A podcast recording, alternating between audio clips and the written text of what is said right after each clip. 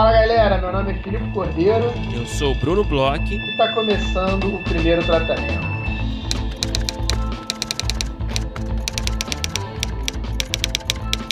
Fala Brunão, tudo bem? Fala Filipe, a voz mais adorada do país. Segunda voz mais adorada depois da sua, Brunão. Ô oh, querido, tudo bem? Como você está?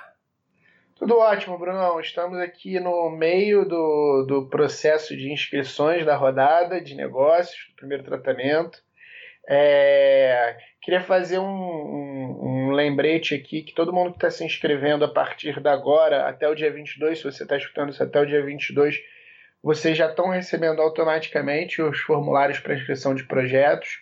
A gente fez um episódio especial na sexta-feira passada só sobre informações sobre a rodada de negócios, inscrições, etc. Então a gente não vai se esticar muito aqui falando sobre isso hoje, porque a gente tem um episódio só pra, sobre isso, de mais de meia hora. Mas a gente tem que agradecer aos novos assinantes né, que estão apoiando o primeiro tratamento, agradecer a todos os que estão se inscrevendo no primeiro tratamento por conta das rodadas e a gente estende o convite para agradecer e, e, e convidar para que é, desfrutem das recompensas que a gente preparou uhum. para os apoiadores e agradecer os nomes, né, Brunão? Exatamente, a gente tem aqui uma lista grande de nomes que a gente queria agradecer, porque tá bombando, né? Tá bombando aqui a rodada, bombando o nosso grupo do bombando aqui nossa, nosso apoia-se, novamente o apoia.se barra primeiro tratamento.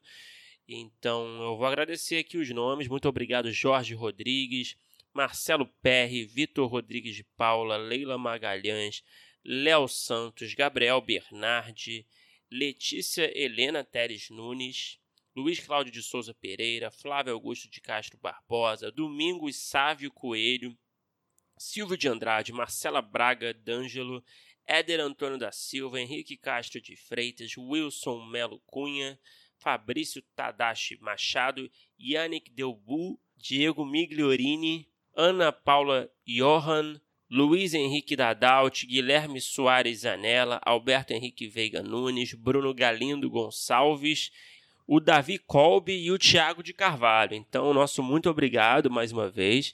Esses são novos apoiadores aqui do primeiro tratamento que certamente vão participar da rodada de negócios. Então, a gente está falando, né? Volta, muitas vezes a gente está falando aqui, passando as mesmas informações. A gente queria reforçar aí, né, mais uma vez aqui, é, uma última vez aqui nessa conversa de hoje, né? Que todas as informações da rodada estão no nosso site, no primeirotratamento.com.br. Tem lá uma seção especial da rodada de negócios, tem um regulamento, tem tudo lá. A gente também confirmou recentemente né, o, o, uma lista final de todos os players participantes. São 18 players muito legais aí, é, com demandas de todos os tipos aí de conteúdo. Então é isso. Todas as informações estão à sua disposição. Certo, Felipe? Exatamente. É, a gente está bem contente com os, os movimentos, os resultados até agora, né? Tudo que a gente está levantando para a rodada. Fica aí esse convite, é, o agradecimento a todos e uma boa sorte aí, reforçando sempre para os projetos que a gente é, já começou a receber e, e vai receber mais para frente. É, esperamos que tenham bastante reuniões e com bastantes frutos aí para frente. É isso, é isso. E agora, antes da gente começar né, a falar do convidado de hoje, é, eu acho que a gente, a gente até combinou aqui que seria legal a gente falar de uma outra iniciativa que, que rolou, que está rolando, na verdade, né, que é muito ligada à rodada de negócios, né, esse tipo de evento que é muito ligado, que é o laboratório de roteiro. Né? E o Filipe, o nosso Filipe Cordeiro, aqui, representante do primeiro tratamento. Ele, como pessoa física, né, roteirista, está participando de um laboratório muito legal. É, eu queria aí que você compartilhasse comigo e também com os nossos ouvintes um pouco de como, é, como está sendo esse laboratório. Né? Já está rolando há um tempo, vocês estão fazendo de forma virtual, pelo que eu entendi, um laboratório de Curitiba, né, Filipe? É, eu queria que você falasse um pouco, nem todo mundo tem oportunidade, teve oportunidade ali de ser selecionado para um laboratório legal como esse, que deve ter muita, uma mentoria muito legal, né, de gente experiente. É, compartilha com a gente um pouquinho dessa experiência, se possível, Filipe. Claro, Bruno. É isso, é mais ou menos o que você falou. No início do ano abriram, né? É, abriram um edital para esse laboratório em Curitiba como eu tô em São Paulo e eu já estava fazendo é, meio que Rio, São Paulo toda, toda semana, para mim era muito fácil fazer é, São Paulo Curitiba. É, a distância daqui é, é, muito tranquila, então eu me inscrevi para ter aulas físicas no, no, laboratório. E acabou que com a pandemia o, o laboratório está sendo todo online. É, é uma coisa que, por um lado, é bom e por outro lado é ruim. Assim, tem essa coisa de eu não ter que ir tantas vezes a Curitiba é, mas, por outro lado, eu quero muito ir a Curitiba, quero muito encontrar a galera da turma. E é muito interessante, Brunão. Agora, entrando de fato, assim, é, é um pouco da experiência para a gente dividir aqui com os ouvintes é, que eu estou tendo, que eu acho que é legal a gente falar um pouco para as pessoas entenderem como é que funcionam essas coisas. Desde o início, eu tinha ficado muito encantado com a proposta do laboratório, que é o Núcleo de Projetos Audiovisuais de Curitiba, que é uhum. organizado pela galera da Tambor Multiartes. E desde, desde a inscrição eu já tinha ficado muito é, afim de participar, porque assim, é, são quatro turmas, basicamente. São duas turmas é, de manhã e duas turmas de tarde. São dois orientadores. O Daniel Tavares, que é roteirista, estudou lá em Cuba, naquela EICTV, participou de vários laboratórios, co coordenou a cátedra lá do, do, da Escola de Cinema de Cuba. Tem a Jessica Candal, que é, no caso, a minha orientadora, orientadora do meu projeto, que também é roteirista, é roteirista de Ferrugem, é uma roteirista que é, antes de, de entrar no laboratório eu já admirava. E, e aí eles têm uma proposta que é muito interessante. São, é, como eu falei, são quatro turmas, né? Duas, é, duas turmas ficam orientadas pelo Daniel, duas turmas pela Jessica, uma no turno da manhã, uma no turno da tarde. Então, é, a, a sua turma, na verdade, são quatro divisões, mas você tem uma turma que lê todos os projetos das outras turmas. Então uhum. a galera da manhã lê todos os projetos da turma do Daniel e da turma da Jessica. E todo mundo conversa sobre os projetos, todo mundo é, é, a indicação é que todo mundo leia, né, e, e faça anotações e pense junto.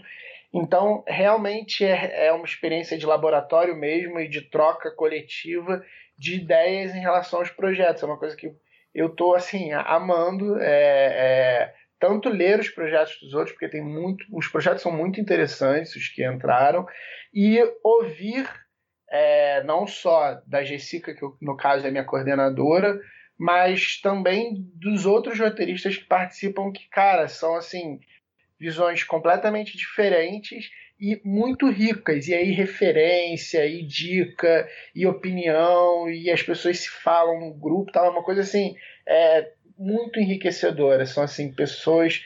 É, 12 pessoas, além da, da, da, é, do, da orientadora, 13 pessoas olhando o seu projeto, falando sobre o seu projeto, te dando dica, falando, ah, eu assisti tal coisa que combina, tal, é uma coisa assim, é, é, é um tesouro, cara, para qualquer roteirista. E são, o seu projeto é de série, né? É um laboratório com projetos de séries ou também tem longas aí?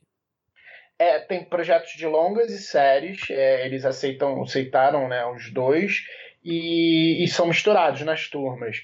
É, na, no, meu, no meu período da manhã, é, tem poucos projetos de série. Salvo engano, são uns três ou quatro projetos de série, e os outros todos, né, são 12, acho que oito de longas. É, o meu, no caso, é de série e, e, os outros são de longa. E como é que você sente, assim, eu tô te entrevistando aqui, tá, Felipe?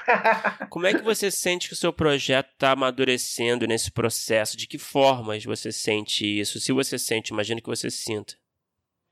Cara, sinto muito. São, são assim, a, é, é, a gente teve por enquanto alguns encontros, né? a gente está no quarto encontro, e os coordenadores eles, eles propõem passos de escrita, né? de, de desenvolvimento do projeto. E a, e a partir dos passos todo mundo conversa. Então eu vou falar o meu caso, né? Uhum. No meu caso, assim, a, a, a primeira coisa que falou-se foi em cima do, do, do que a gente tinha mandado, que era uma coisa um pouco mais sinopse, um pouco mais curta. E aí, para exemplificar, eu já tinha recebido uns feedbacks de, no, no caso, a minha série ela tem é, múltiplas tramas, eu já tinha recebido uns feedbacks sobre uma das tramas é, para tentar construir ela um pouco é, melhor, tomar certos cuidados. eu já reescrevi pensando nisso para a segunda aula. Agora, nessa, nessa segunda né, aula, segundo encontro, não sei como é que chamam, a gente conversou sobre essa trama, que era uma trama que poderia estar um pouco mais é, é, é, frágil do que as outras. E aí, para você ter uma noção, eu tinha um, um, personagem que ele tinha uma questão sexual muito forte. Eu estou reescrevendo ele completamente sem essa questão sexual para a gente testar junto, sabe? É uma coisa muito interessante, porque, de certa forma, é, toda a autoria fica para cada um dos, dos uhum. é, é, proponentes, né, dos roteiristas, mas a gente e, outros roteiristas já fizeram isso. A partir das coisas que vão sugerindo, a gente vai colocando dentro do texto, leva de volta, testa, conversa com a pessoa que deu um insight aqui, outro ali. Então, assim, é, meu projeto está crescendo em termos de passo a passo do que vai ser escrito, as, as sugestões que os coordenadores dão, e aí principalmente agora já está numa fase que as sugestões são voltadas para cada projeto, não é assim, ah, galera, vamos todo mundo fazer tal coisa. É, seu projeto vai ser legal você fazer isso agora. O seu projeto é legal você fazer aquilo. O, cada projeto já está começando a ter um encaminhamento um pouco diferente nessa última, nesse nosso último encontro. E, e eu tô, além de reescrever, eu tô desenvolvendo coisas que ele, ele simplesmente não tinha até antes de eu enviar. Pro, pro, Por exemplo, o que? Desculpa. Por exemplo, uma das coisas que, que foi muito legal que a Jessica é, é, é, sugeriu e que é uma coisa que eu tenho que fazer para o próximo encontro, e graças a Deus tem um pouquinho de tempo, eu vou montar uma grade com todos os, os episódios, é, todas as tramas e vou ter que distribuir todos os bits, porque o que eu tinha mandado, por exemplo, estava com uma das tramas com muitos bits acontecendo num episódio só. Então a gente está fazendo meio que junto, né? Na verdade, é, essa proposição fazendo meio que junto, não porque no fim das contas sou eu que faço, mas veio a proposição do próprio laboratório, agora a gente reorganizar para repensar todos os episódios e como eles vão ser distribuídos. É, teve aquilo que eu tem aquilo que eu te falei agora também. Estou contando aqui a minha parte da experiência. É, eu estou reconstruindo todo um personagem que é um dos personagens principais a partir de uma mudança é, muito grande dentro da narrativa dele eu recebi pelo menos umas três ou quatro ideias, ideias não, mas assim, sugestões uhum. de referências que eu já estou começando a baixar as séries, já comecei a assistir uma. É, e assim, às vezes referências só para um personagem, só para uma trama. Então, assim, é, são várias visões de dentro do meu. De dentro não, né? De fora para dentro do meu universo e que me trazem 300 outras visões de, de referências, de coisas que as pessoas assistiram, de coisas que as pessoas acham que combinam, de coisas que as pessoas acham que eu posso adicionar ou tirar. Então, assim, a, a, por exemplo, as próprias tramas do, da minha série, elas estão um pouco mais. Eram, eram, eram tramas que elas caminhavam muito mais separadas e vieram sugestões muito interessantes de como entrelaçar elas melhores. É, e aí, agora também, eu estou falando muito sobre a minha experiência da minha série tem uma coisa muito legal que tem é, os outros projetos, eu, eu pude, é, enquanto lia, lembrar de coisas que eu tinha visto. Outro dia, inclusive, é, eu dei uma sugestão, eu até perguntei para você, eu estava durante a aula, é, que o Jorge Moura fala, falou pra gente daquele negócio das cores, uhum. das cenas do que ele fez da consultoria dos, dos Alteus Olhos tinha um projeto, tem um projeto que é um dos mais interessantes que tem lá de uma menina que é, combinava muito essa ideia das cores, porque a personagem ela tinha uma, um, um, um arco que era muito de um lugar para outro, de, de uma forma de agir para outra e uma coisa mais simulada. Eu achava que isso era muito interessante. Então eu também pude trazer, isso também é um pouco legal, é, algumas sugestões que eu vi outras pessoas dando, algumas referências. É, é, legal que você também se envolve com outros projetos. Assim, eu, tô me sentindo muito envolvido com os outros projetos da galera da minha turma. Eu sei, eu tenho acompanhado o crescimento tal, sabe? Uma coisa meio de chamar um pouco vou cometer aqui uma coisa, mas chamar um pouco de seu, apesar de você não ser de forma alguma autor, uhum. mas você conseguir ajudar assim e ver um projeto que, que, que, é interessante crescendo. E, pô, os projetos são muito legais, são muito interessantes. Pô, que demais, cara, que demais. Então, realmente me parece uma puta imersão, né? E, e realmente, assim, uma. Uma uma atividade muito prática, né? Você realmente está mexendo toda hora no seu projeto e meio que desapegar um pouco, de certa forma, também, né? Isso, é uma atividade muito prática, exatamente o que você falou, assim, é, se você está trabalhando em cima de um projeto seu, em cima de escrita, você tem que sempre estar tá, é, apresentando coisas novas, você está trabalhando em cima da sua ideia, você está transformando ela numa ideia com musculatura, com força, mas também tem uma coisa que, que eu acho que é legal para nós roteiristas, que você, de certa forma, também expõe o seu trabalho, você testa o seu trabalho, você se desnuda, sabe, na frente dessas outras pessoas. Porque eu acho que tem um pouco disso, assim, a, a escrita é uma coisa muito solitária, né? Então, uhum. é, muitas vezes a gente tem dificuldade, tem vários tipos de dificuldades. Tem gente que tem dificuldade de apresentar o trabalho para outros porque vai se sentir julgado ou não, e tem gente que tem até dificuldade de fazer com que as outras pessoas leiam o trabalho. Eu acho que isso passa até um pouco pela gente. A gente é aquele cara meio chato que fica, pô, lê aí meu projeto, lê meu roteiro, lê não sei o que lá. E, e, e como roteirista, está sendo uma maravilha ter outros roteiristas com visões de mundo completamente diferentes da minha, que às vezes não que às vezes não, que não são meus amigos, né, no primeiro momento, porque eu testo muito texto com as pessoas que eu conheço, que eu tenho uma certa intimidade para poder pedir. É, que não são meus amigos, pelo menos não eram antes de começar o, o, o trabalho, que não têm o mesmo tipo de vivência que eu e que estão é, com uma mega disposição, que isso é muito legal do, do que rola lá, de ler, pensar, sugerir, é, criticar, que é sempre muito válido, uhum. acho que é uhum. muito importante, é, o seu projeto, para que ele se torne mais forte, para que você também teste como é que ele é recebido por outros tipos de público, que no fim das contas é uma coisa muito importante, né? É, não, realmente. Nossa, eu tô realmente. Eu já imaginava como, como a experiência é, tinha um, um valor muito grande, né? Mas ouvindo de você realmente fica mais evidente, até pela, pela, pelo papo que geralmente a gente escuta nas entrevistas, né? A própria Ana Mulaert falou como da experiência dela de laboratório, do que horas ela volta, né? Muita gente que passou por aqui falou de experiência de laboratório. É, eu infelizmente não tive ainda a oportunidade, até o projeto meu passou por uma lista de suplente de um laboratório recente. Vai rolar, vai rolar. Fiquei aí algumas três posições aí da lista final. É, mas enfim, fico feliz aí que você esteja aproveitando sua, sua experiência, né? E, e também recomendo, imagino, né, uma experiência dessa para todo mundo.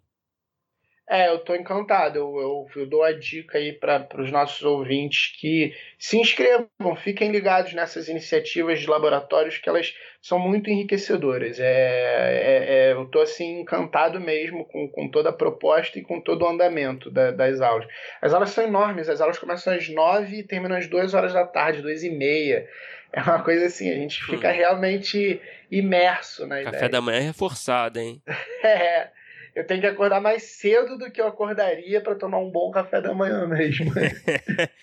ah, muito bem, então. Que legal, Felipe. Parabéns aí. E, pô, a gente fica na guarda de notícias aí desse projeto aí. Eu sei que também é, o projeto saindo do laboratório ele vai ter muito mais força no mercado, né? Também. Eu acho que isso é maravilhoso.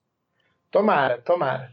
Agora vamos falar do episódio de hoje, né, Bruno? Eu, eu fui entrevistado aqui pelo, pelo, pela primeira vez no primeiro tratamento, fico um pouco sem graça a conversa, mas vamos falar sobre o nosso entrevistado de hoje, que é um episódio que é, me dá muita alegria da gente ter levantado, é uma pessoa que já faz tempo que a gente também tem anotado, querendo conversar, é uma pessoa que escreve pra caramba, tanto roteiro quanto livros e outros formatos.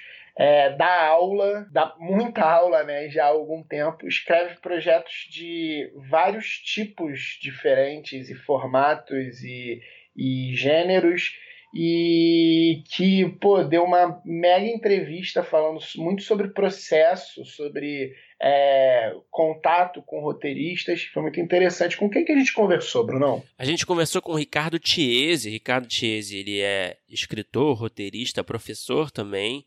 É, ele é um cara, assim, de um intelecto, assim, muito maneiro, assim, né? A gente percebe na conversa que é um cara muito inteligente, cheio de bagagem, né? Um cara ali que também é, bebe muito ali na fonte ali da filosofia, né? Ele entende muito disso, é professor também.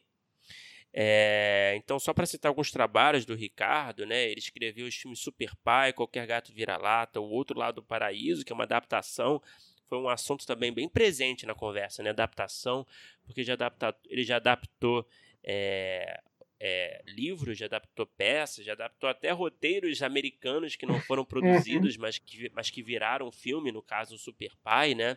Então, o Ricardo. Nossa, eu gostei muito do papo e assim, é... e, me agrada muito, sabe? Quando a gente conversa com alguém que tem referências meio eruditas, sabe? o cara assim que traz assim uma, um glamour assim para nossa conversa.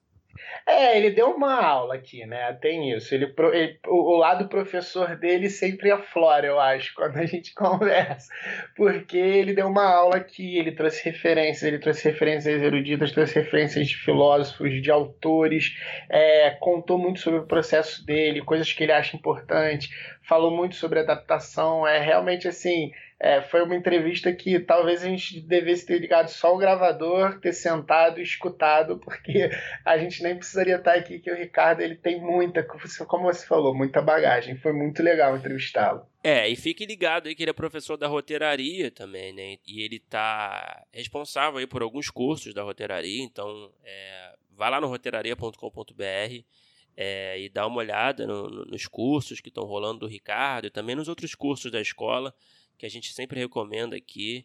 E, enfim, tenho certeza que depois de ouvir o papo aqui com o Ricardo, você vai, vai querer correr para fazer o curso, né? Então, enfim, aproveite aí. Vamos escutar que tá muito bom.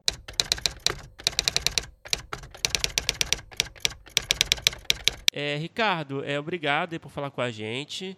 E para começar a conversa, eu queria aproveitar que você tem um perfil né, é, bem amplo, né, como roteirista, professor, e você também é escritor.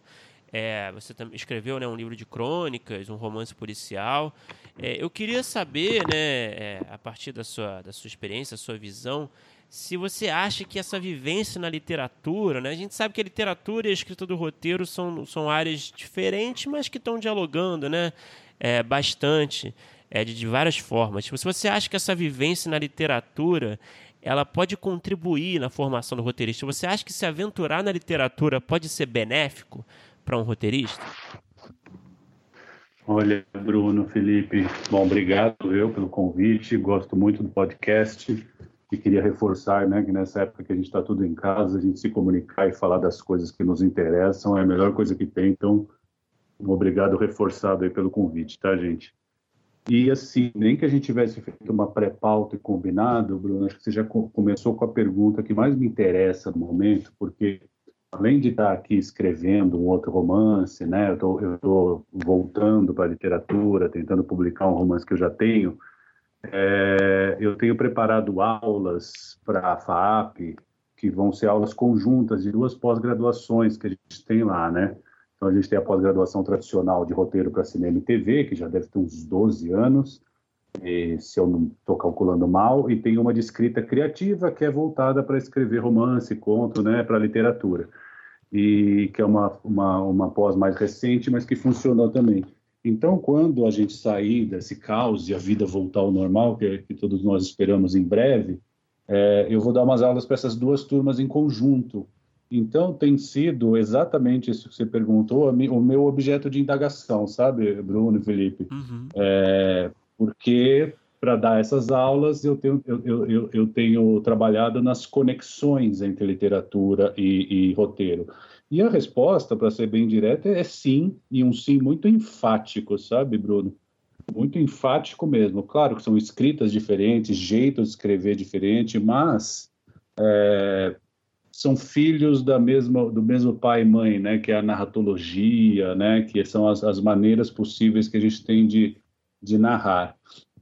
Então, eu acho que ajuda muito nesse sentido você entender os fundamentos de um roteiro, né? Os fundamentos são os seus ancestrais, né? A narratologia, a dramaturgia, a literatura, são as formas de narração que vieram antes e que o cinema herda, né? No seu tempo, aí, nos seus cento e poucos anos de vida, e, mas já herda toda uma tradição. Se a gente entender essa tradição, a gente vai escrever roteiros melhores, certamente, que é até o método que a gente usa lá na roteiraria, que é outro lugar que eu dou aula. E também, é, é, Bruno, Felipe, porque, assim, a gente, a gente não tem muito como é, por mais que a nossa experiência de, vi de, vida seja vasta, tem gente que tem mais experiência de vida, menos, né? Ainda assim, ela vai sempre encontrar alguma limitação. E nas páginas dos livros, a gente pode perceber é, nuances de outras personalidades, né? De outros personagens, viver experiências que eles viveram e a nossa imaginação consegue se conectar com isso, né? Consegue ampliar o nosso o nosso espectro do, do entendimento humano. Então é, essa é outra riqueza que a literatura, com seu grande manancial, já tem, né? Muitas muitas possibilidades, muitas histórias, muitas nuances, muitas cores que na hora que você está criando a sua própria história é, também é, além da gente, claro, nós roteiristas sempre vamos atrás de referências que são outras séries, outros filmes, mas ter nesse, nesse caldo a literatura, eu acho vital também.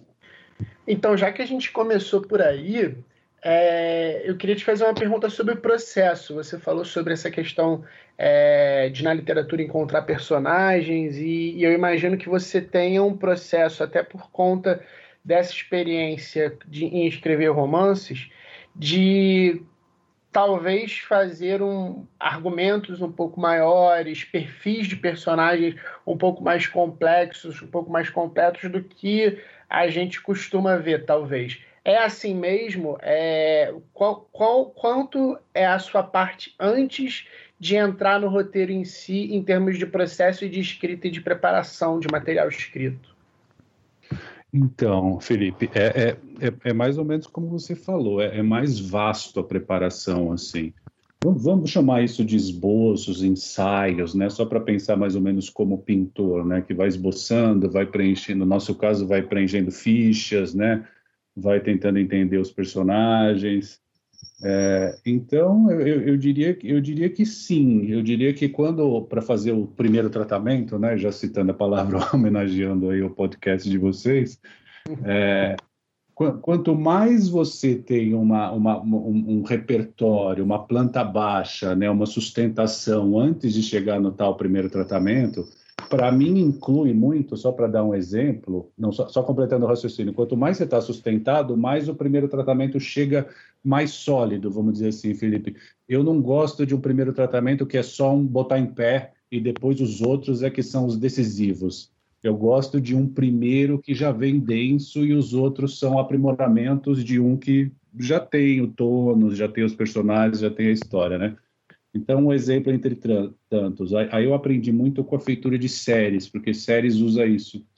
A, a, a escaleta, né, que é chamado outline, né, a maneira que eu aprendi com a primeira série que eu fiz foi com os gringos, então foi uma sorte minha. Eles faziam esse outline, esse outline é quase um treatment, sabe? É uma escaleta bem recheada, é uma escaleta, uma escaleta densa, bastante descritiva, bastante descritiva mesmo. É em Word ainda, é, é, é texto corrido, mas ela já traz detalhes de cena, eventualmente uma fala ou outra, intenções de fala. É, quando você parte de uma escaleta assim, para você escrever o tal do primeiro tratamento, você está mais, mais forte no jogo, sabe? Você não está tão trêmulo diante das teclas.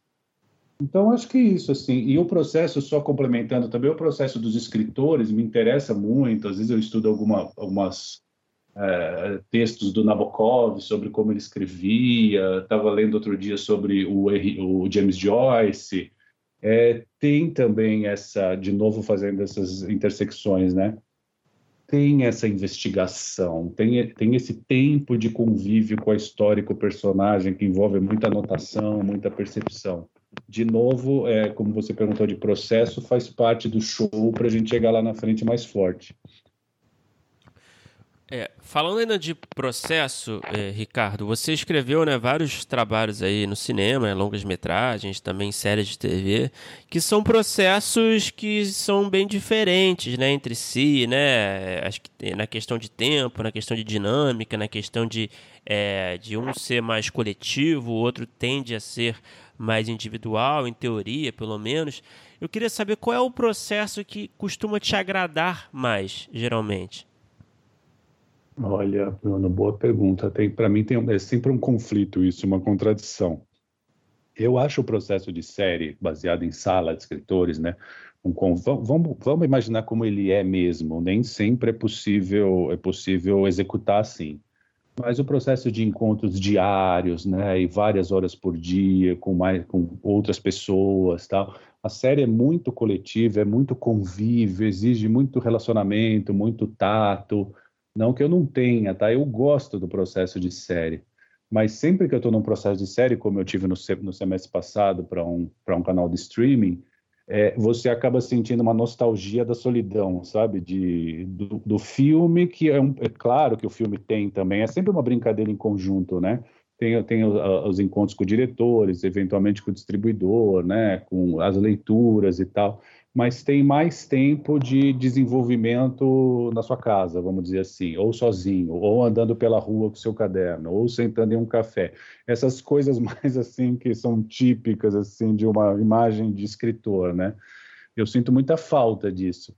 Eu diria que eu gosto mais desse para responder. Eu gosto mais desse processo que a autoria pessoal é, é tem, tem uma regência grande assim, que é o do livro também. O livro uhum. mais ainda, né? O livro é Sim. é você com você mesmo. Só que para a série, eu não acredito que isso dê grandes frutos. Talvez ainda inventar um combinado, ou cada processo a gente inventa um que dê margem para a individualidade, não só do Red, mas de cada escritor, mas não tem jeito, né? O processo coletivo, ele é muito, o método coletivo, ele é muito responsável pela qualidade da série, então não dá para abdicar embora seja, a meu ver, mais, mais, mais cansativo, sabe? Mais exigente. Apesar de ser mais cansativo, vou seguir nessa linha sobre um pouco de salas. Você falou que a sua primeira experiência foi com, com uma sala que você trabalhou com, com gringos, né? Foi Júlio os Fantasmas? Não, Felipe, olha que engraçado. Foi uma série chamada Mano a Mano, foi na Rede TV, vocês não assistiram porque eu conheço as pessoas que assistiram, tá? então foi uma série bem assim, nos primórdios mesmo, foi uma saga essa série. Essa série para os roteiristas foi ótima, porque os roteiristas estão todos aí fazendo coisas e tal, né? Mas foi, foi tem uma série dentro da série, né? Um dia a gente vai reunir o pessoal e escrever os bastidores da série. E chama Mano a Mano, passou na Rede TV, tinha uma premissa super boa e outro dia, vendo uma, uma tese da USP, desculpa, uma dissertação de mestrado de uma menina bem, de uma pesquisadora bastante eficiente chamada é, Bartira Bejarano, se não me engano esse sobrenome dela, é isso mesmo? Ela, ela fez uma, uma dissertação sobre sala de escritores, né? E óbvio que já existiam processos coletivos, na Globo já tinha tal, né? Roteiristas escrevendo junto. Mas sala de escritores é outra coisa, tem um método, tem uma regra, tem um sistema de funcionamento, né? E a Bartir identificou lá nessa, nessa tese dela, na dissertação, desculpa, que foi o Mano a Mano foi a primeira sala de escritores, na verdade.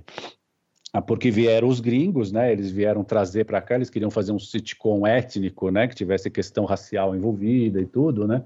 E eles trouxeram todo o sistema, que para a gente foi uma, sorte, um curso completo, entendeu? Então foi lá. O Júlio os Fantasmas, inclusive, tinha e, e, o, o, o, Fábio Danese, que foi o, o, o Red, o criador do Júlio, estava também no Mano a Mano. Então foi o Júlio seguiu também esse, esse sistema. E qual é qual, qual, qual foram os ensinamentos assim do, dessa galera de fora? Que você traz até hoje, que você nota até é, depois, quando você começou a trabalhar em outras salas, e aí de, imagino que não como head, que fazem diferente aqui e que se, se as diferenças são gritantes e se prefere algum jeito em relação ao outro. Ah, cara, eu acho que são, puta, Felipe, são enormes as diferenças, sabe? A gente teve, eu acho que é muito responsável pela minha carreira, ter participado dessa sala, especialmente a gente teve um head gringo lá, o Mike Ajalk, né? O Mike, infelizmente, ele acabou falecendo cedo, né? Ele teve um câncer de pâncreas há uns dois anos, né? Mas eu, e, e quando ele faleceu, eu até resgatei os e-mails que eu tinha trocado com ele depois já no Brasil, seguindo adiante, né? Com o que eu aprendi com ele. E ele super generoso, respondia tudo, torcia por você, continuava dando ensinamentos. Mas o Mike, Felipe, para responder a sua pergunta, e os outros lá também, a Debbie Allen, que trabalhou com Spielberg, com o. Como é o nome daquele comediante? É, é, Eddie Murphy, enfim. galera experimentada, tinha um, um, sabe, Felipe, é um método que tem muitas questões envolvidas, mas eu vou no principal. Tem bastante gente trabalhando junto e trabalhando junto diante de questões muito delicadas, que as ideias que você traz, né, Felipe Bruno, as ideias que você quer expor, e são sempre muito particulares, né? São sempre muito pessoais, assim, é, é sempre uma entrega, uma insegurança, isso tem, né? Então, era, era principalmente a questão do tato e do respeito, sabe? É, Tato e respeito não significa dizer amém para tudo e nem dizer, não é dizer sempre isso é engraçadíssimo, isso é maravilhoso, mas também não significa uma posição sempre reativa de ficar vendo, ah, isso não funciona, ah, mas aí, sabe, aquela cara de nojinho e tal. Tem uma maneira que, que, a, que a, a, a, a criação de um, a contribuição de, de, do outro engatam um no outro e vão gerando um processo é, exponencial né? A coisa vai crescendo. Depende muito de saber escutar, sabe? Saber prestar atenção na cena que um outro está trazendo. É difícil porque cada um tem uma, uma tela na sua imaginação, né? Uma tela de cinema ou de TV, uma tela grande e fica sintonizando nas cenas, como é que ela é, como é que é esse personagem. Demora um tempo para equalizar. Essa equalização exige um esforço mesmo, é um, é um esforço de generosidade, tem uma coletividade envolvida que é prestar atenção, saber lidar. Às vezes você tem mil maneiras de dizer não. Às vezes você diz um não é, grosseiro, um não assim, é, sei lá, meio, meio é, incisivo, então deselegante.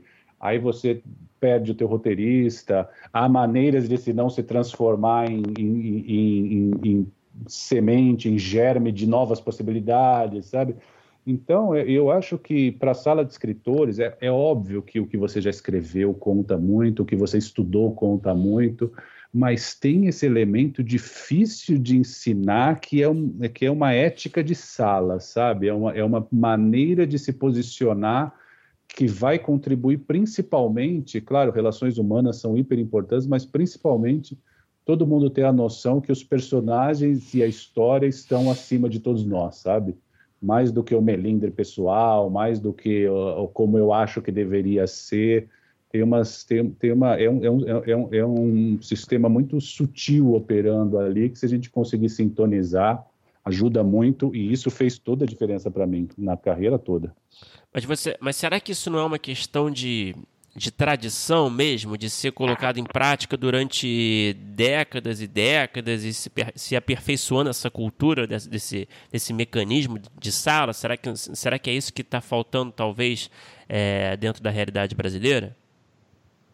Eu acho que sim, Bruno, mas eu acho que essa, é, se as décadas passarem e ninguém transmitir, sabe? Então eu tento aqui, eu fiz um apanhado assim, né, da, da importância, mas em sala de aula a gente tenta passar, nas salas de escritores que eu tenho chance, se eu sou, se eu estou de head ou, ou se eu tenho a palavra para isso, mais ou menos contar como foi a experiência, contar como funciona, porque senão os escritores de sala, Bruno, chegam e ficam meio perdidos, assim, ficam uhum. meio que esperam de mim, né? A tradição deles, eu tive uma, uma palestra na, na Netflix, que a gente lá da roteiraria com a Netflix fez um, um curso no semestre passado para aspirantes a escritores é, negros, assim, né? Só para escritores negros e tal.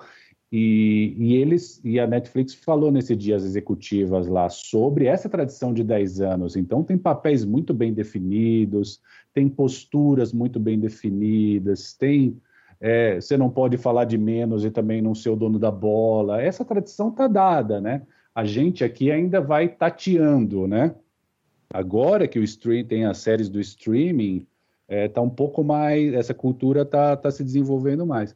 Agora, se ninguém explicar, se ninguém falar, foi o que o Mike fez com a gente, voltando a ele. Ó, sentem, sentem aqui que eu vou explicar como funciona. Se não, uhum. são, são oito pessoas falando ao mesmo tempo, ou falando. Não significa trabalhar em conjunto oito pessoas estarem na mesma sala.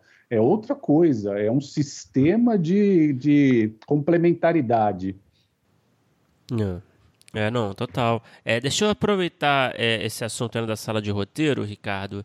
Eu queria saber, na sua visão aí, né, tendo participado aí de diversas salas, como roteirista, como head, é, você acredita que o, o roteirista, para se encaixar bem, né, para funcionar bem dentro de uma sala, ele precisa ser bom em tudo?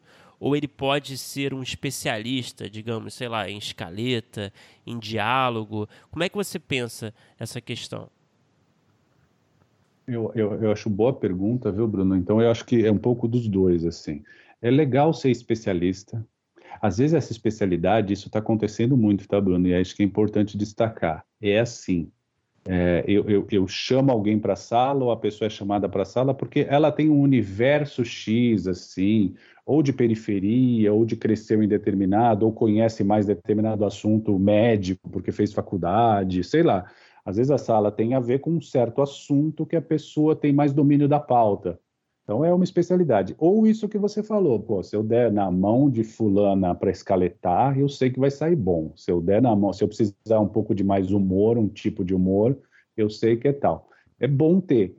Só que eu ainda não abdicaria de você jogar nas 11, sabe? Se precisar, ó, ferrou tudo, precisa que você levante uma escaleta, precisa que você desenvolva uma cena. Ah, eu não sou engraçado, essa cena tem que ser engraçada.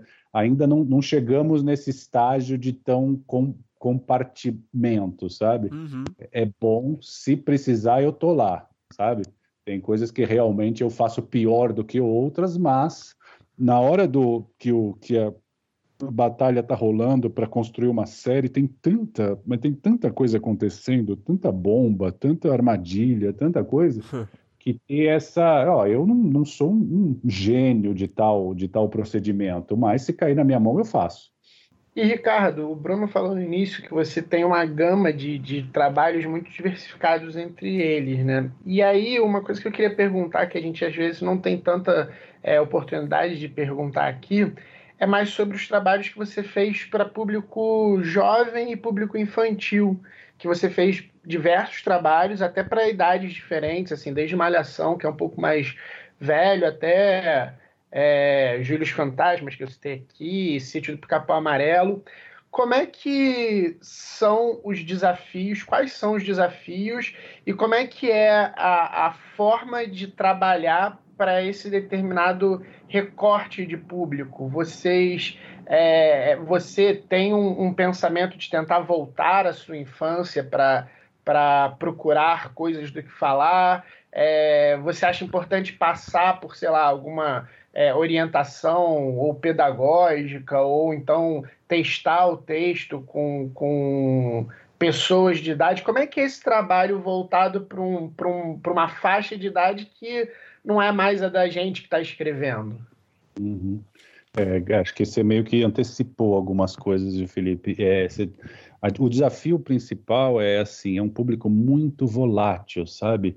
Mesmo Malhação, eu escrevi, sei lá, quatro temporadas. O público da última agora, a gente até concorreu, o M, o M foi, a gente concorreu ao M Kids a semana passada e foi online, né? Então foi um pouco, você perdeu um pouco aquele glamour e tal mas esse e, e, todos eles são quatro temporadas que eu participei com alguns anos de distância. Todos eles têm focus group, tem tudo isso aí que você falou, pesquisa. O Júlio também teve uma pesquisa grande, sabe? É tentar ouvir esse público. Mas o que acontece? Por que, que eu estou dando exemplo da malhação? Porque esse último agora é uma é, é, é, a, é a mesma idade mas é uma cabeça completamente diferente do que era alguns anos atrás, sabe? É muito as, as mudanças de percepção, de comportamento. Claro que tem coisas que são perenes, coisas que são eternas, né?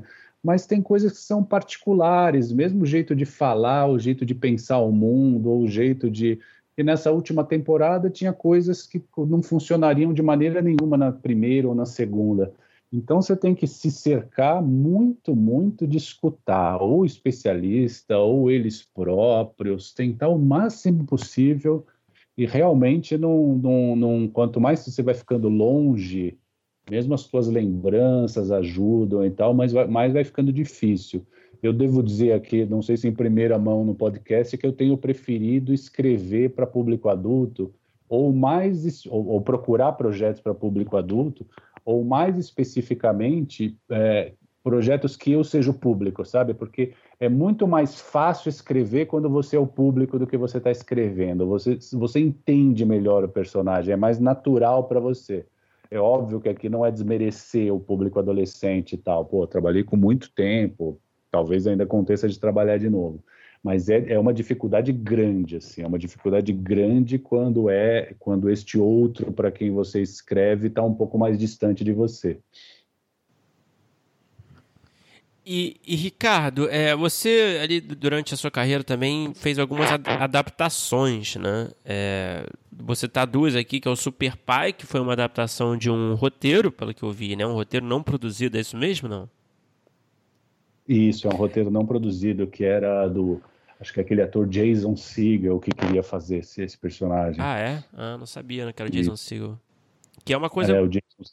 pouco ortodoxa, né? Uma adaptação de um roteiro não produzido. É, até eu já ouvi de outros casos. Eu acho que até teve aquele outro... Aquele filme da Netflix, da Alice, que a Alice escreveu, né, Filipe? Modo avião. Também eu acho que foi algo Modo parecido. Avião, é, enfim, mas ah. e teve uma outra adaptação que você fez também, que é o outro lado do paraíso, adaptação mais tradicional, digamos assim, né? Vindo de um livro.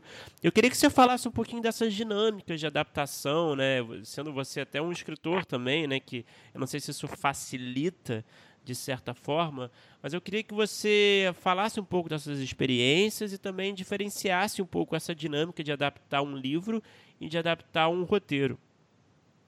É, e vou acrescentar também, Bruno, adaptar o, Gato Vira-Lata é a adaptação de uma peça do Juca hum. de Oliveira, né? Opa, outra, é. outro tipo de adaptação. É, são três. O, o, o, Super Pai era um, o Jason Segel, tá? É, era um filme de um.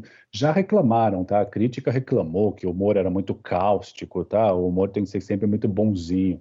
E sempre eu pensava em ligar para o crítico e falar: você não viu o original, sabe? era, para ser o Jason Segel e quem trouxe o projeto foi o Rafinha Bastos, na época que o Rafinha Bastos estava apimentado, assim, sabe? Naquele tipo, quero rasgar tudo. Uhum. Então era, é, me interessava, sabe? Era um tipo de humor daqueles bem provocativos, né? Bem bem ácidos mesmo. E aí foi passando, talvez não seja isso. O Rafinha Bastos virou o Danton Mello, que é um cara muito mais doce. O final era um pouco mais de redenção, embora não aquela redenção tradicionalíssima, mas assim, o cara meio que aprendia a ser pai. Estou contando tudo isso porque mudou um pouco o tom do filme. Muda o tom, muda o final. Muda o final, muda tudo. Então, o interessante e, e, o tipo de piada tal às vezes não era engraçadíssimo o roteiro original mas é o tipo de piada que você traduz não funciona. Então foi uma mudança bastante grande assim sabe? Foi, foi um roteiro em cima de um roteiro. Agora a estrutura estava lá né? Um pai que quer ir para uma festa deixa o filho numa creche esquece troca o filho etc e tal né uh, de peça o, o, de peça para filme tem muita também porque às vezes sim, às vezes o filme é um pouco teatral, né? O filme é em espaços fechados, muito dialogados, mas não era o caso, era transformar o que é palco na peça do Juca para uma, para, para, um, para uma história fílmica mesmo, muda bastante também. E o, e o filme, o, o outro lado do paraíso, você perguntou se ajuda. Ajuda muito ter o, o conto, é um conto lá, né?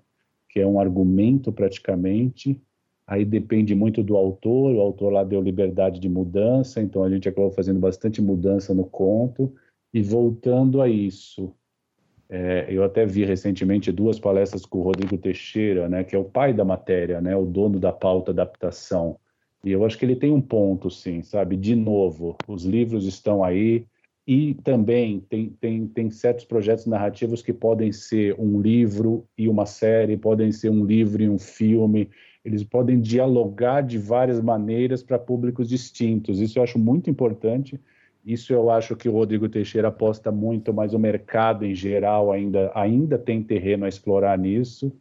É meu interesse, tá, Bruno? Tá aproveitando mais uma, de novo essa pauta, tá? É, talvez meu doutorado que eu estou preparando vai ser nisso, em adaptação, né? Lingua linguagem audiovisual, que é roteiro, e linguagem é, de romance, né? Uhum. Linguagem de literatura porque eu acho que dá para fazer muito diálogo e isso acho que pode pode dar uma contribuição para o audiovisual forte assim para a gente contar histórias. Uhum.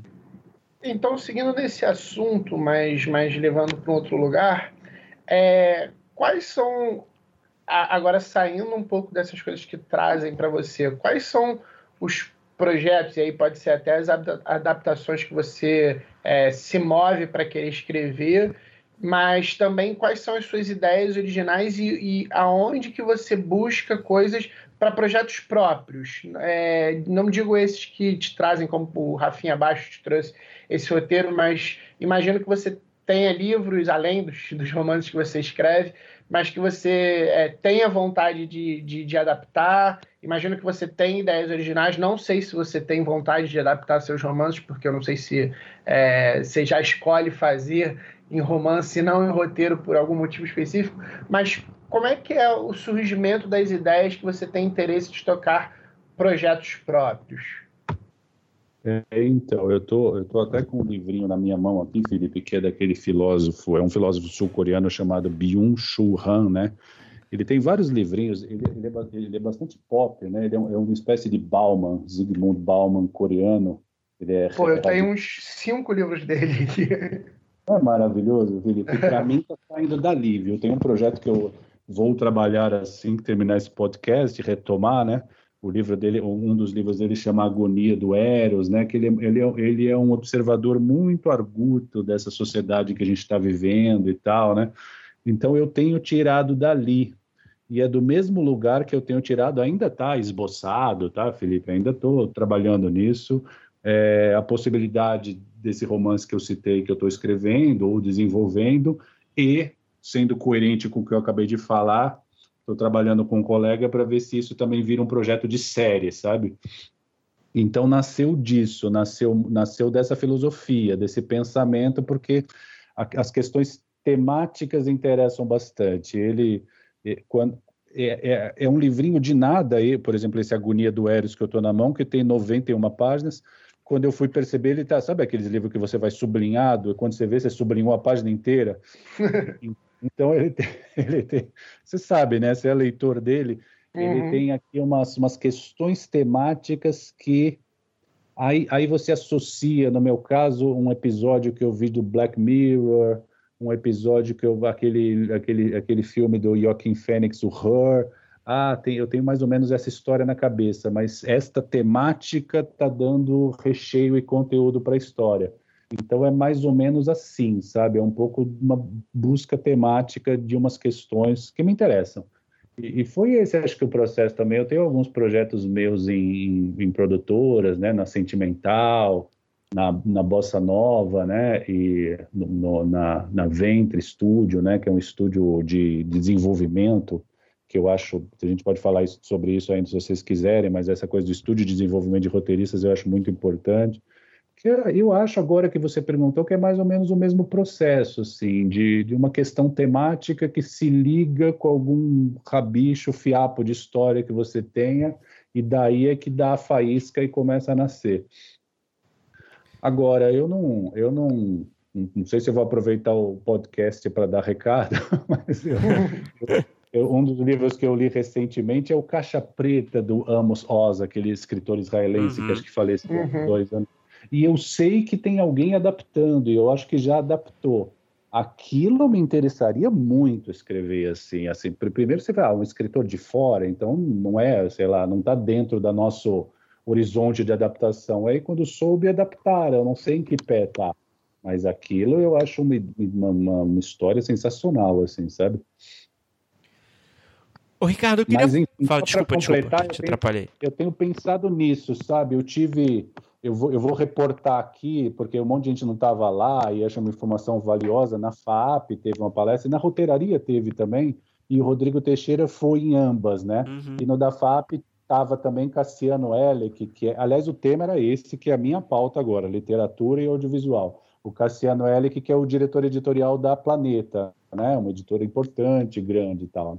Os dois mencionaram isso que para gente que é roteirista isso conta muito. Mencionaram falando de livro. A gente sente falta do livro que tem uma premissa muito clara, sabe? Que não seja um personagem um pouco vagante por aí. Não estou dizendo que isso pode ficar ruim, não. É outro estilo de, de narração, né? Mas uma premissa muito clara e um desenvolvimento dessa premissa com, com um plot que, que mantém o leitor atento, virando as páginas. E aí, e aí foi, me deu um clique nisso, porque a gente, roteirista, tenta trabalhar com esses pressupostos. Então, quem sabe, aí, eu, aí a ideia foi essa, quem sabe livros que podem virar séries, séries que podem eh, dar em livros e etc. Ah, perfeito. É, Ricardo, eu queria falar um pouquinho com a entidade professor, né? É, você, né, você dá aula em diversos cursos, dá aula na Roteiraria, que é uma parceira do podcast também. Inclusive, nós dois somos alunos da Roteiraria, no Rio de Janeiro. É, bom. E aí eu queria que você, você também, né, eu até vi no seu, assim, na sua, no seu histórico, você até participou também ali como jurado do, do NetLab, né? Sim, sim, sim foi... todas as edições. Pô, legal, uma iniciativa muito legal.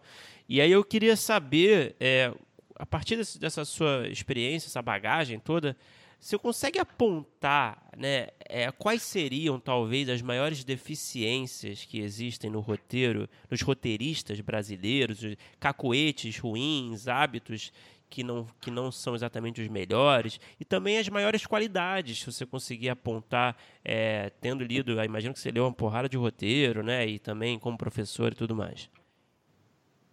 É, então, Felipe, boa, essa conexão que você fez é importante, porque no NetLab você pega ali, eu participei das três edições, né, então, e, e, e, e os, os, projetos são distribuídos entre os jurados, então, sei lá, você pega 200, 250, sei lá.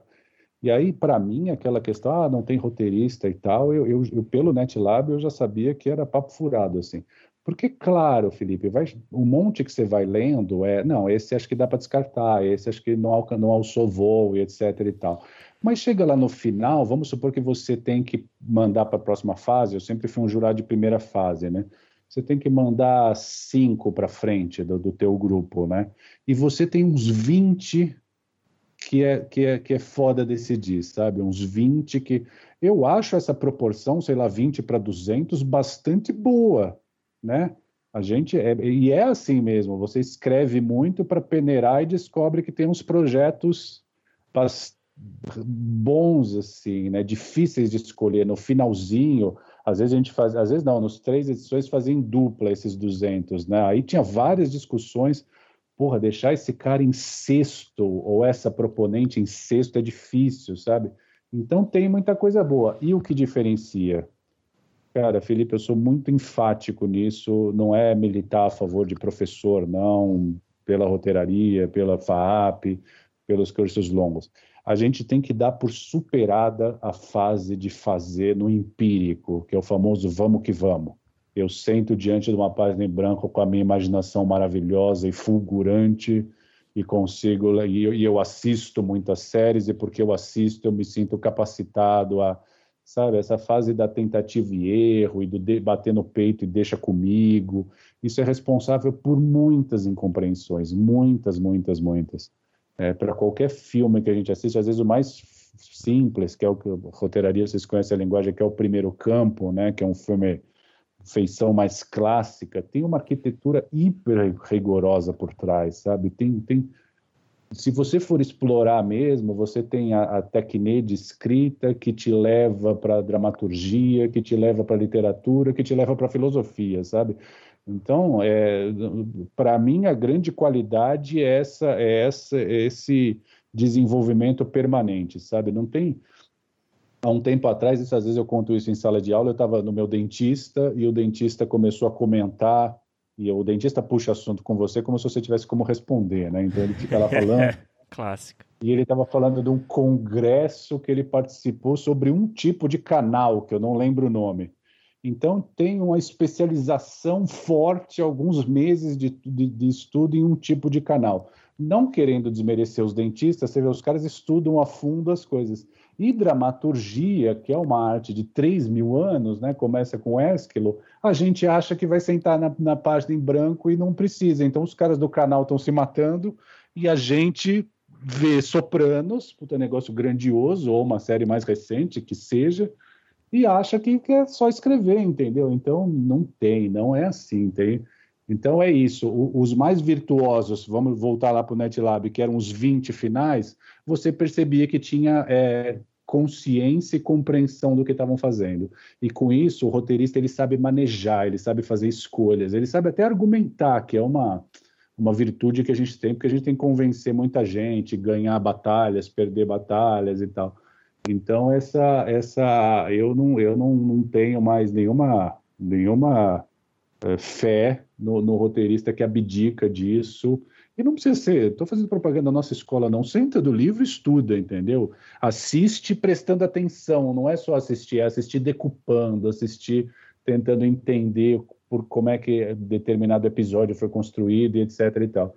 Então, acho que a resposta para mim é muito convicta nesse sentido, tá, Felipe? A virtude é o, a entrega. Não é um trabalho que se faz mais ou menos, o mercado do mais ou menos já está saturado. Você vai, se quiser se matricular numa academia, achar uma academia mais ou menos, é fácil. Você vai querer fazer uma terapia, achar um terapeuta mais ou menos, é fácil. Você achar um cara que conserta o carro mais ou menos, é fácil. O mercado do mais ou menos já está saturado. A gente está precisando do, do pessoal que se dedica e estuda muito. Continuando então com o professor, é, quais que você, quais são os erros? E aí passando de, dessa parte do, da falta de preparação, é, já com, com, os alunos que, que têm uma certa bagagem, mas quais são os erros mais comuns que você costuma ver, e aí não necessariamente alunos, mas é, pessoas que mandam projetos, ou até esses projetos que passaram na sua mão em NetLab, que você nota que até tem uma consistência, vamos dizer assim, é, teórica, tem um entendimento teórico, mas é, quais são as diferenças, os erros, os, os problemas que os roteiristas costumam continuar cometendo? Você identifica um ou outro mais é, comuns? Em, em, sala eu identifico, tá? É, mesmo os que são mais experimentados, porque, de novo, sala de roteiro é exigente, né? Então, a sala, ela, ela sempre tem, tem, tem dois roteiristas trabalhando em um. Na verdade, é o mesmo, sabe? Dentro da nossa cabeça tem dois, mas é a mesma, é o mesmo processo, que é assim, entender o que está acontecendo, é, é assim, criatividade é muito mais é, encontrar resposta para problemas, para equações, do que criar do nada. Então, uma coisa é montar a equação. Peraí, o que está acontecendo com a personagem? Que momento nós estamos do episódio?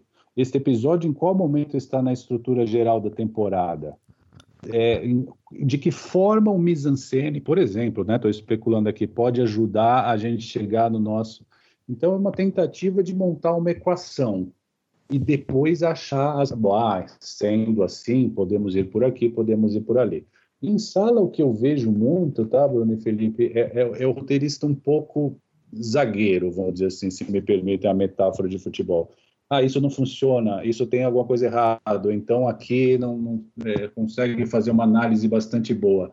Só que o, o verdadeiro trabalho é o que vem além desse. Esse é necessário, mas é tá, como é que a gente resolve? Como é que a cena funciona? Como é que o episódio funciona? Se, se a temática do episódio é essa, como é que a gente faz essa temática valer? Não sei se, se eu estou sendo claro, mas continuando na metáfora, é o gol é o que importa, entendeu? Então você tem que estar tá bem estruturado, bem defendido, mas aí tem que aparecer é, é você se portar na sala, velho, eu estou aqui para arrumar solução e não para identificar qual que é o problema. Acho que agora eu cheguei no ponto. Então, muitas vezes o roteirista se limita a identificar quais são as questões. Faz parte do show, não estou negando isso. De novo, não é atirar para tudo quanto é lado. É o que está em jogo isso. E isto é o que leva a achar soluções. Então, acho que principalmente isso em sala. Agora, dos que eu leio em edital, e não foi só do NetLab, eu participei em vários, eu não saberia dizer assim, sabe que é meio difícil. É, é difícil dizer, mas é principalmente assim, o roteiro quando ele chega morno ou mais ou menos, ou mesmo os bons, é que vocês perguntaram dos bons, né? Mas normalmente é uma falta de profundidade, sabe? Uma falta, dava para ter investigado aquele personagem mais, aquela estrutura mais. Eu acho que o principal, vai, se é para procurar uma resposta, é assim, tem um texto é de literatura, tá vendo como a literatura... Aliás, muitas das minhas referências em aulas são percepções de, de escritores ou de teóricos da literatura. Eu trago muito para aula de roteiro, porque eu acho que é ali que está o ouro, muito além dos, muito para além dos manuais. Tem um texto do do Pamuk, né, aquele escritor turco que foi o prêmio Nobel, eu não sei se está no escritor ingênuo e sentimental, estou tentando localizar aqui, mas ele chama, esse texto chama O Centro, né? É, Orhan Pamuk. É, eu acho que é no Ingênuo e Sentimental, sim, que ele procura o centro secreto do, do romance. Exato, Felipe. Aquele texto e qualquer outro da literatura que fala desse centro secreto, entendeu? É como se tivesse uma, uma, uma um centro secreto que, que, que emanasse para toda, toda a história.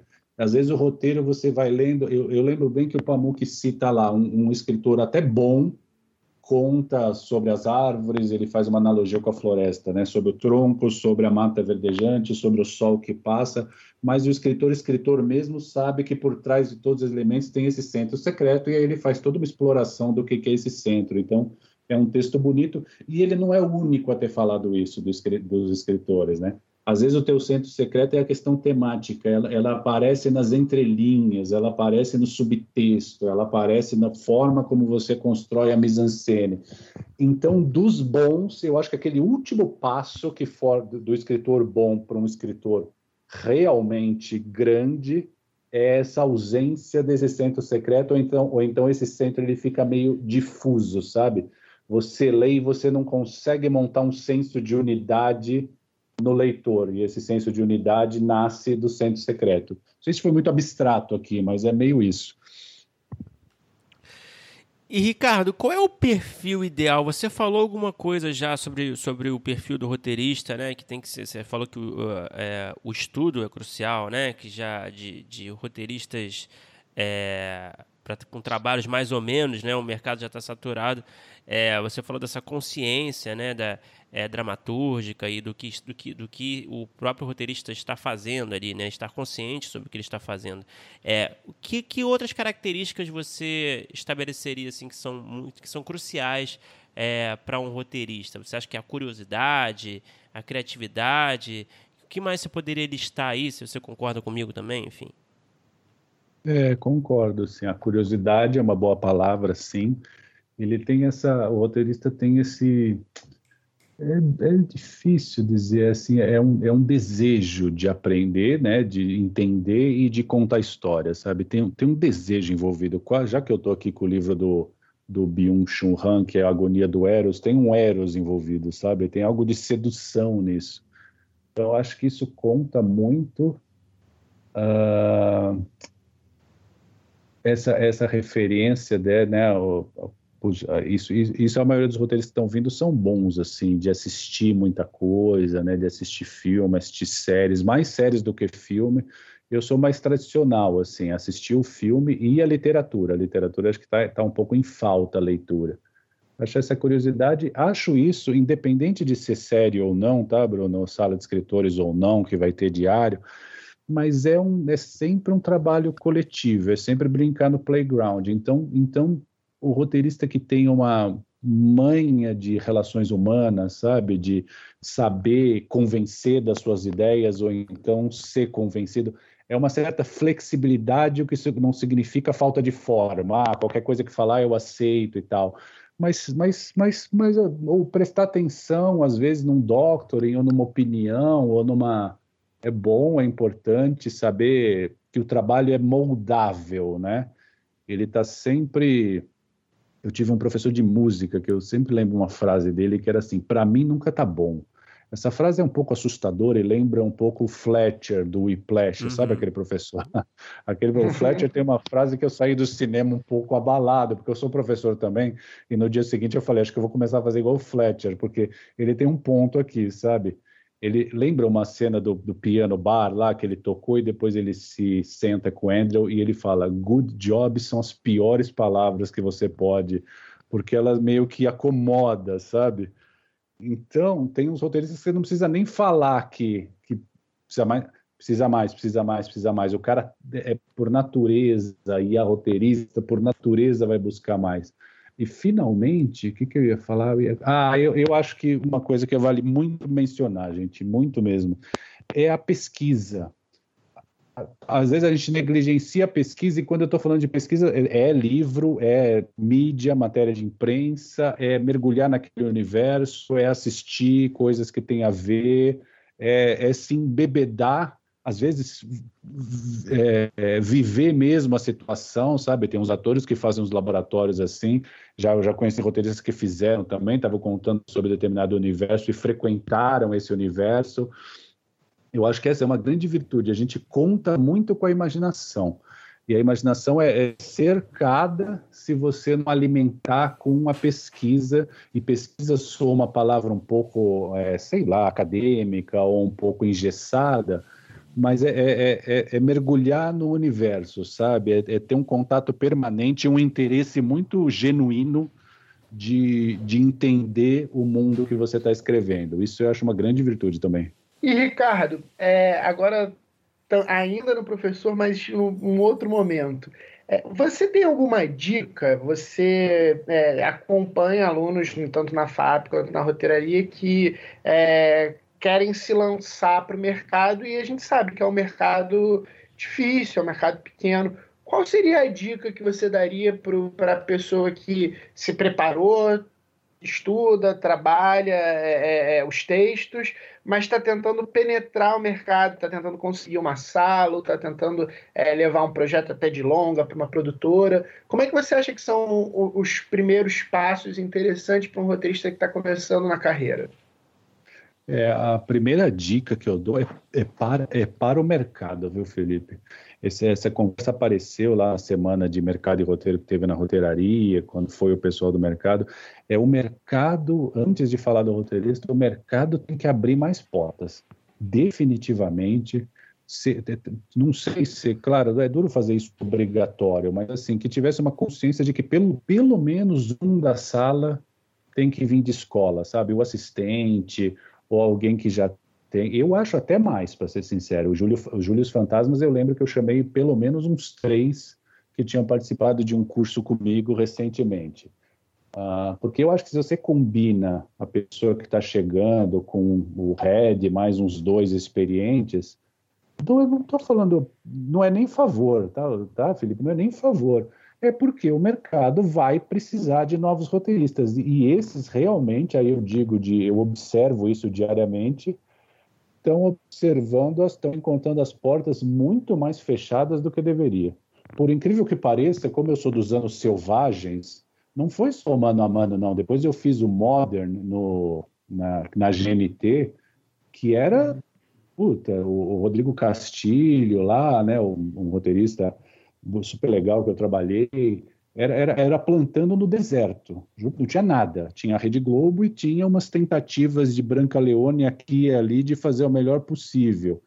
E hoje você tem, olha a quantidade de séries. Mas por incrível que pareça, eu acho que eu acabei pegando uma época que quem não tinha experiência tinha mais chance justamente porque era, era uma, uma terra nova a ser explorada. Hoje, com tantos, a gente vê muitas vezes os mesmos trabalhos chegando nos mesmos roteiristas, pouco espaço. Então, acho que isso é o principal. Assim, as, as, eu milito um pouco disso. As produtoras têm que ter, sempre que eu tenho voz para conversar e falar, tem que ter um pouco de espaço para quem tem essas virtudes e está afim mesmo.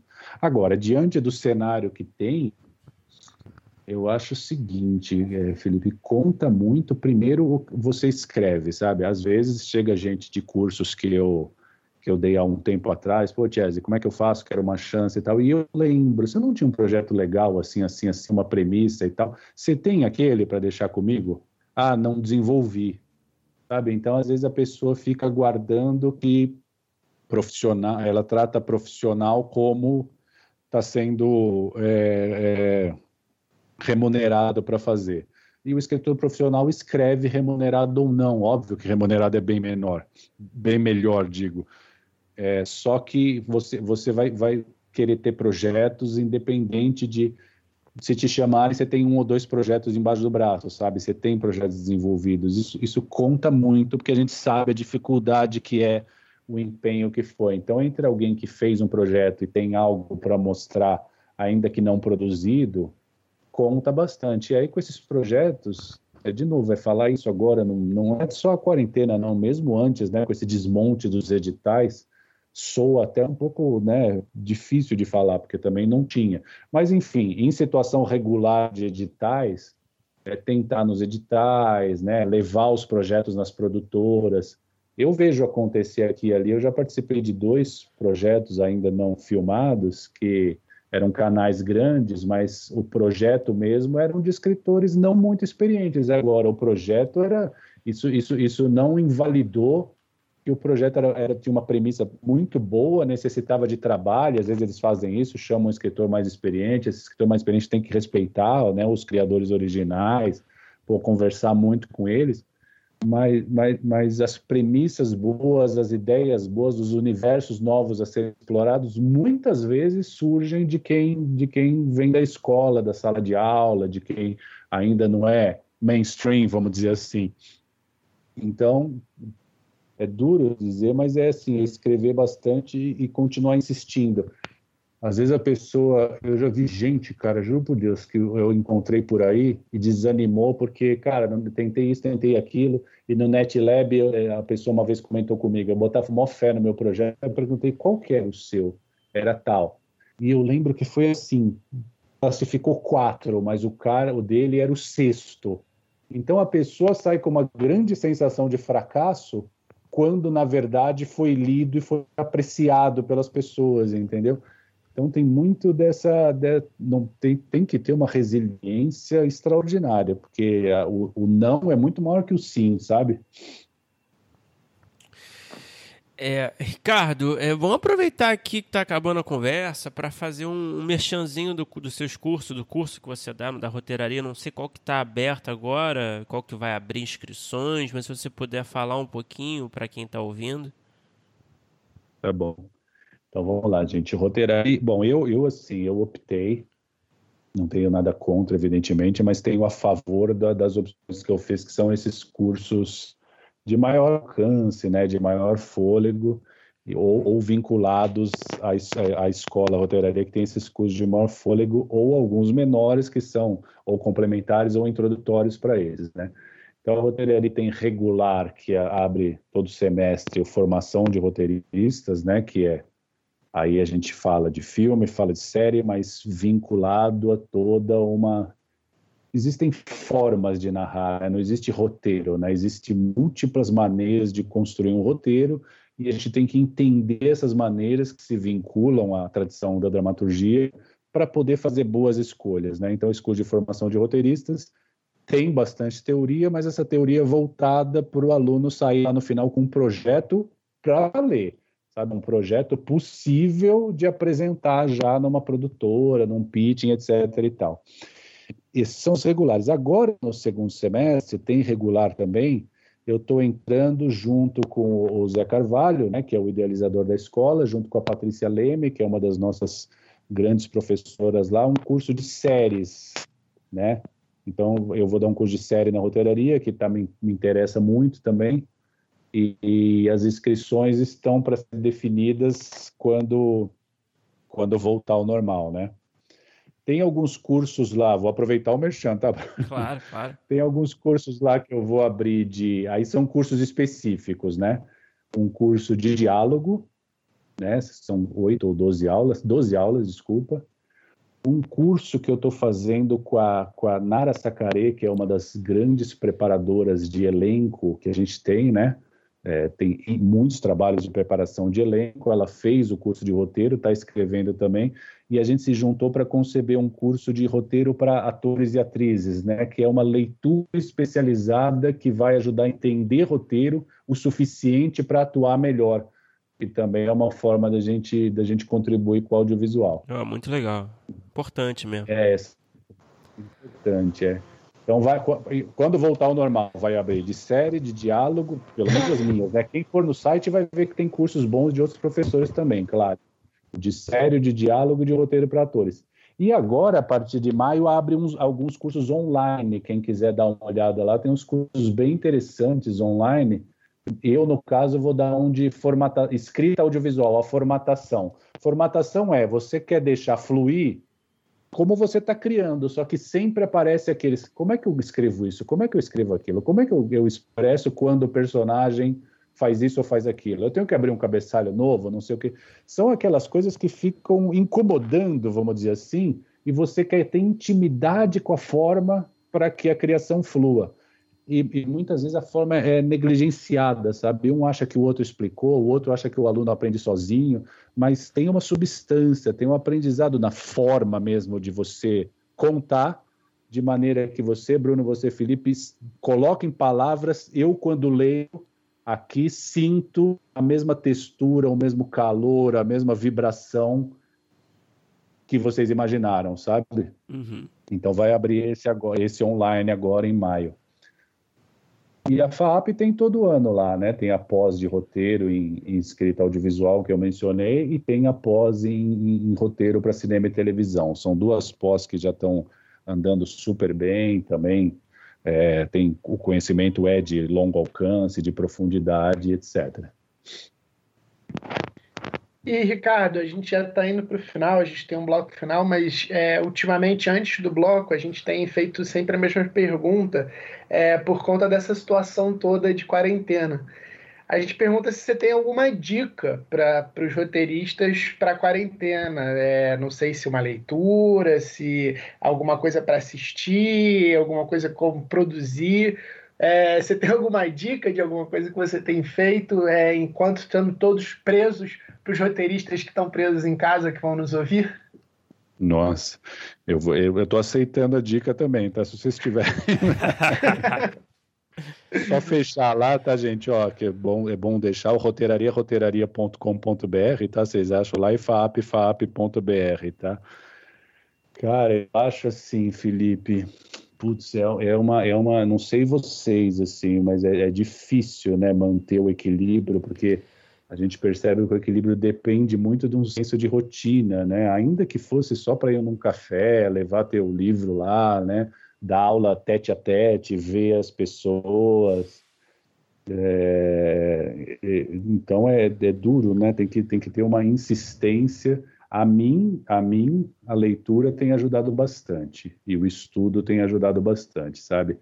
Particularmente, eu, se, é, se, eu, se eu vou lembrar para o resto da vida da quarentena algo de bom dela, eu estou lendo os, os, dois livros do, lendo estudando, né, do Eric Auerbach, né, o, o Introdução aos Estudos Literários, e o Mimesis, que é o Mimesis. Uma vez eu estava numa aula do Ismael Xavier de ouvinte, que é o nome chique para penetra, e, ele, e, ele, e ele apresentou o Mises como um dos livros mais importantes do século XX, né, do, sé, do século passado. E, e, e, o Auerbach escreveu numa situação de exílio, né, numa situação na, na Turquia, é, se defendendo do nazismo, né? Então era um, era, puta, acho que até nem é comparável hoje, né? Guerra e tal, mas era uma situação de exceção. E eu estou falando tudo isso porque você vê no Auerbach tanta, tanto humanismo, sabe? Tanta, tanta necessidade não só de entender a literatura, no caso, mas entender. Ele vai da literatura para aspectos da, da sociedade, da própria vida, né? da maneira como cada época entende o que é a realidade. É, é, é, um fôlego tão grande, é um voo tão alto, e nas páginas do livro você meio que vê esse humanismo, essa necessidade de de entender o que, que a gente está fazendo, quem somos nós e de expressar isso. Então, não sei se é uma dica, mas para mim eu, eu, volto um pouco no, no começo da entrevista. Na, a leitura tem sido uma salvaguarda, assim, é o, é o que é possível fazer. E uma leitura meio com, com lápis na mão, sabe? Sublinhando e tal. Estou lendo também o Vestígios do Dia, do Ishiguro, que virou aquele belo filme com a Emma Thompson né, e com Anthony Hopkins.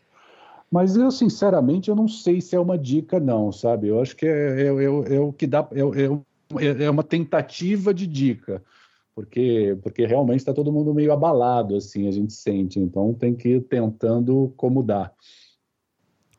Bom, eu anotei aqui o Mimesis. Eu também. Para mim, valeu como dica. É, é, o Mimes é um, é um, livro que eu estou relendo agora e é, e é uma, nossa, é, é uma, é, um, é um é, é, um acontecimento do pensamento, sabe? É mais que um livro, é um dos grandes momentos assim de percepção de porque porque como ele vai desde o, ele, ele faz uma literatura comparada, né? Desde o do Velho Testamento e a, litera, e, e a narrativa de Homero até Virginia Woolf, que é o último capítulo, a meia marrom, né? E ele pega um fragmento de cada, de, de cada livro em cada capítulo. Esse fragmento ele abre para o estilo do autor, o estilo da época e o, o que isso quer dizer da maneira como a época concebia. O mimesis é imitação, né? Imitação o quê? De quê? Que tipo de realidade está sendo imitada?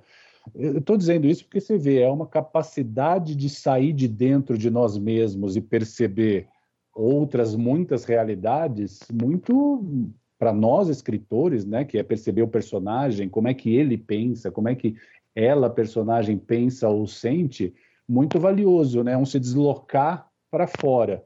Talvez seja essa a dica. Não sei se eu estou muito psicólogo aqui, né, mas a gente, a gente não ficar tanto dentro de nós mesmos e de novo na leitura, no estudo, você vai um pouco para fora, para os outros não sei se ajuda, assim, se vocês me chamarem daquela semana eu tiver enlouquecido, é que não deu certo. mas, mas, é engraçado, você falou de cotidiano, é, eu estava demorando para encontrar certos cotidianos. Aí hoje em dia é, tem um horário certo que pega sol na varanda na varanda aqui uhum. onde eu moro. Então, assim, é muito ruim você ficar no computador ou no telefone na, na varanda com sol, porque fica muito claro. Então, eu tirei para ser meu momento de leitura. Eu pego o solzinho ali, tem quase duas horas de sol, é o momento que eu estou lendo meus livros todo dia e está marcado pelo sol, não tem o que fazer diferente, né? Que bom, isso aí. A gente, é, é, é, a gente nunca passou por isso, né? Tem que ficar inventando métodos, alguns funcionam, outros não. Eu, outro dia, também não quero caminhar de dia, porque, sabe, vamos evitar ao máximo. Mas eu falei, bom, agora acho que era duas da manhã, rua deserta, né? Vou caminhar agora. Achei que era uma grande ideia, sabe, Felipe? Só que aí você vê aquela rua que nunca termina vazia. Eu falei, cara, eu vou ter um surto aqui no meio da rua. a sensação de cidade fantasma. O que, que eu fui inventar? Por um instante eu esqueci o caminho de volta para casa, sabe? Então não funcionou muito. não funcionou muito, não. Falei, cara, isso aí não deu certo.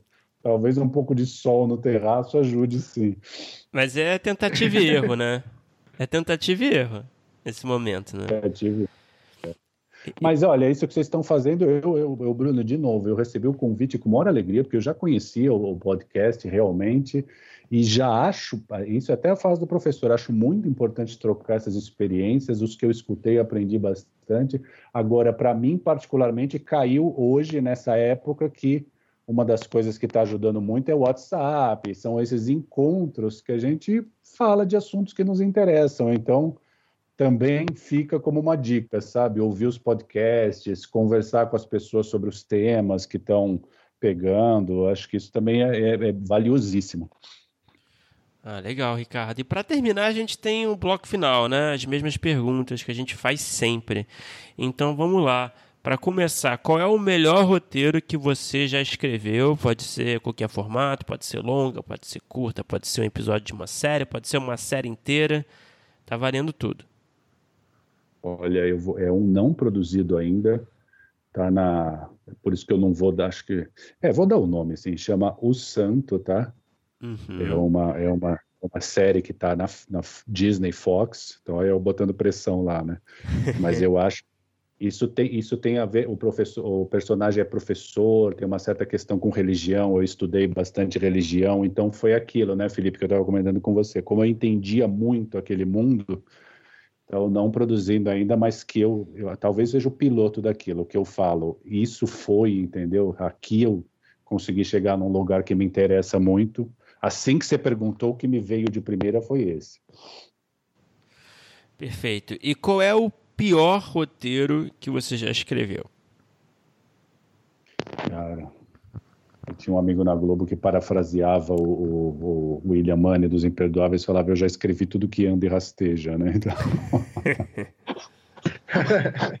Cara, eu não sei, assim, de novo.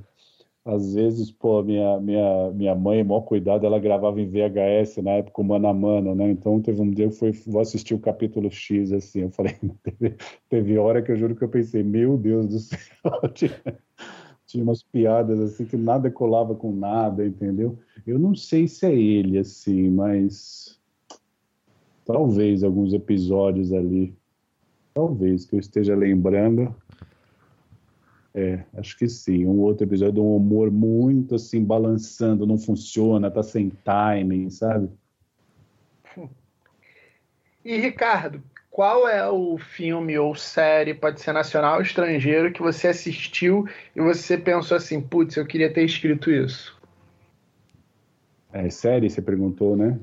Pode ser série ou filme, pode ser nacional ou estrangeiro. Se quiser responder uma série, um filme também, tá, fica à vontade. Ah. Eu vou assim, olha, é... série nacional, eu gosto muito, sim, de, eu gostaria de ter escrito, falar, pô, Sob Pressão, assim, o Sob Pressão me pegou assim, eu tava passando na sala, aí tava uma cena rolando, ah, cena interessante, e aí quando se vê, você ficou na frente do negócio o tempo todo, né? Série estrangeira, cara, eu, eu... Qual que é a pergunta que eu gostaria de ter escrito ou eu poderia ter escrito? Eu gostaria. Né? Isso. Né? Que você gostaria de ter escrito. Ah, eu gostaria de ter escrito uma. Putz, tem tantas, né, cara? Mas eu gostaria de ter escrito o, o Mad Men, por exemplo, eu adoraria ter escrito o Mad Men, acho que aquilo é grandioso, assim, sabe? O piloto do Mad Men, para mim, é um dos grandes eventos da dramaturgia, e quando eu falo dramaturgia não é exagero, não, estou comparando com palco mesmo, assim, sabe? Uh, filme, filme, se eu tivesse escrito, sei lá, um do. Aí é assim, pensando na hora, tá? Depois se eu elaborasse, mas se eu tivesse escrito um dos episódios, por exemplo, do, ou um dos filmes do, do Kieslowski, o Não Amarás ou Não Matarás, eu já consideraria a minha missão feita, sabe? Eu acho que aquilo vai muito longe. Alguma coisa do Lars von Trier, acho dificílimo que ele faz, eu adoraria ter escrito. Acho que é isso. Acho que é isso. Bem respondido. E para terminar, Ricardo, qual é? Talvez você tenha respondido já, tá? Na primeira pergunta isso. Mas qual é o projeto que você tem, um roteiro que você tem ali desenvolvido, que está aguardando a vez de, de existir finalmente, ali que está na fila ali, que não aconteceu ainda, mas que, você espera, torce, reza para que ele aconteça algum dia? É, então, esse que eu citei, né, que eu nem sei se o pessoal da FOVA poderia, mas chama O Santo, que eu gosto muito, assim, acho que está com um nível de desenvolvimento. Foi uma ideia que veio de um de, do, de, uns, de uns caras, assim, do, é, veio de um edital lá da Fox, de uma pessoa que eu mencionei agora, né, que não tinha tanta experiência, mas tinha belíssimas ideias, a gente trabalhou junto. E tem um agora, que é, já que é para fechar, eu destaco, aí é tudo na base da confidencialidade, mas vou dar o, contexto geral, né? Uhum. É, é, a, a roteiraria também é uma produtora de conteúdo além de escola. E agora eu estou trabalhando junto com um pessoal que é muito craque, assim, juntaram um time fabuloso na Ventre Studio, que também, talvez eles produzam e tal, mas eles estão se vendo ainda como escritório de desenvolvimento. Aí é um lugar para desenvolvimento, é papel mesmo, sabe, Bruno? Sabe, Felipe? Pensar em séries e tal.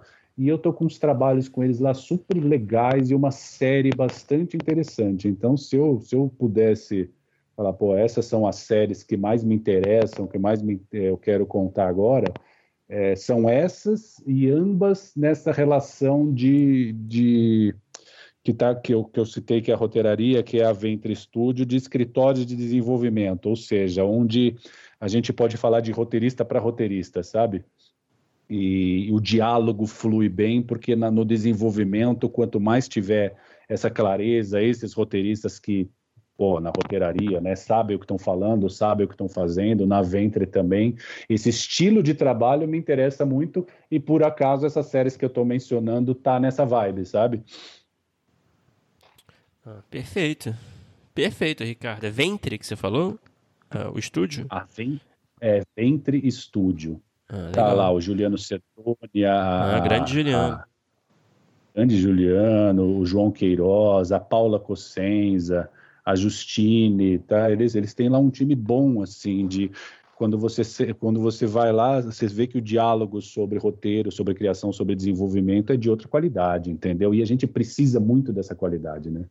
Vocês sabem, vocês são roteiristas também, quando o diálogo é meio ruim, assim, é tudo no chute, no palpite, no achismo, no, na deselegância, não vai, entendeu?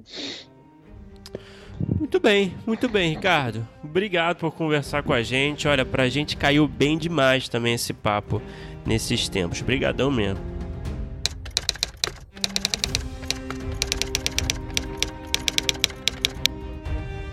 Opa, chegou até aqui? Muito obrigado por escutar. Não se esqueça de assinar o feed do primeiro tratamento no seu agregador de podcast favorito. Comentários, sugestões ou em busca de consultoria para o seu roteiro? Mande um e-mail para primeirotratamentopodcast.gmail.com que responderemos assim que puder. Já ouviu falar da nossa campanha no Apoia-se? ganhe recompensas exclusivas e nos ajude a continuar entrevistando nossos roteiristas favoritos. É só entrar em apoia.se barra primeiro tratamento e se tornar um apoiador. Muito obrigado novamente e até o próximo episódio.